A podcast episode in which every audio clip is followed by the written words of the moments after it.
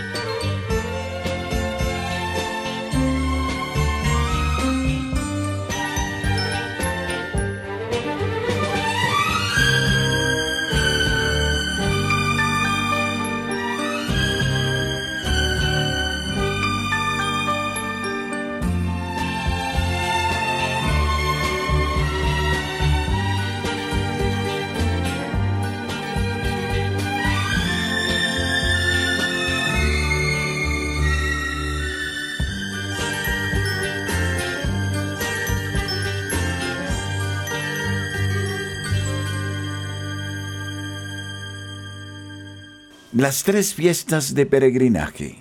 Las tres fiestas de peregrinaje son las eh, Ha-Regalim, los tres eh, peregrinajes. Sukkot, fiesta de las cabañas, de las tiendas o de los tabernáculos, del 15 al 21 de Tisrei. Sukkot concluye con el Shemini Atzeret, el octavo día de la asamblea, 22 de Tisrei, y la Simhat Torah, regocijándose con la Torah 23 de Tisrei. Al eh, Shemini al Seret se lo suele considerar como una fiesta adicional a Sukkot, aunque en realidad sea una festividad totalmente distinta, consagrada a que el eh, fiel manifieste su alegría por compartir su vida con el Señor, mientras que la Simhat Torah sería una celebración con una mucho mayor carga litúrgica, al concluirse en dicho día la lectura de todo el rollo de la Torá en las sinagogas, teniéndose que recomenzar por consiguiente la misma a partir de entonces. Y eh, la Pesach o Pascua del 15 al 22 de Nisan. En el calendario gregoriano de 2010, el comienzo correspondería con la aparición de las tres primeras estrellas que se ven en el atardecer del lunes 29 de marzo, y Shavuot, fiesta de las semanas, el 6 de Sivan. Las fiestas, las tres fiestas de la peregrinación o del peregrinaje. Cuántas cosas por aprender, ¿verdad? La mejor música, rodando, rodando.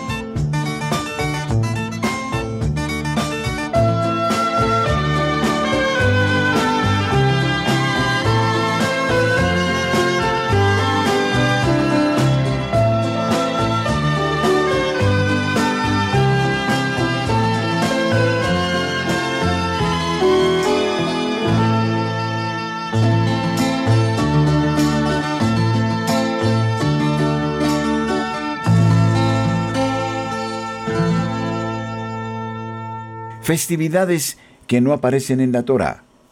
La Hanukkah, fiesta de las luminarias, del 25 de Kislev al 2 o 3 eh, de Tevet. Tu Bishvat, Año Nuevo de los Árboles, el 15 de Shevat. Los Purim, fiestas de las suertes, el 14 de Adar.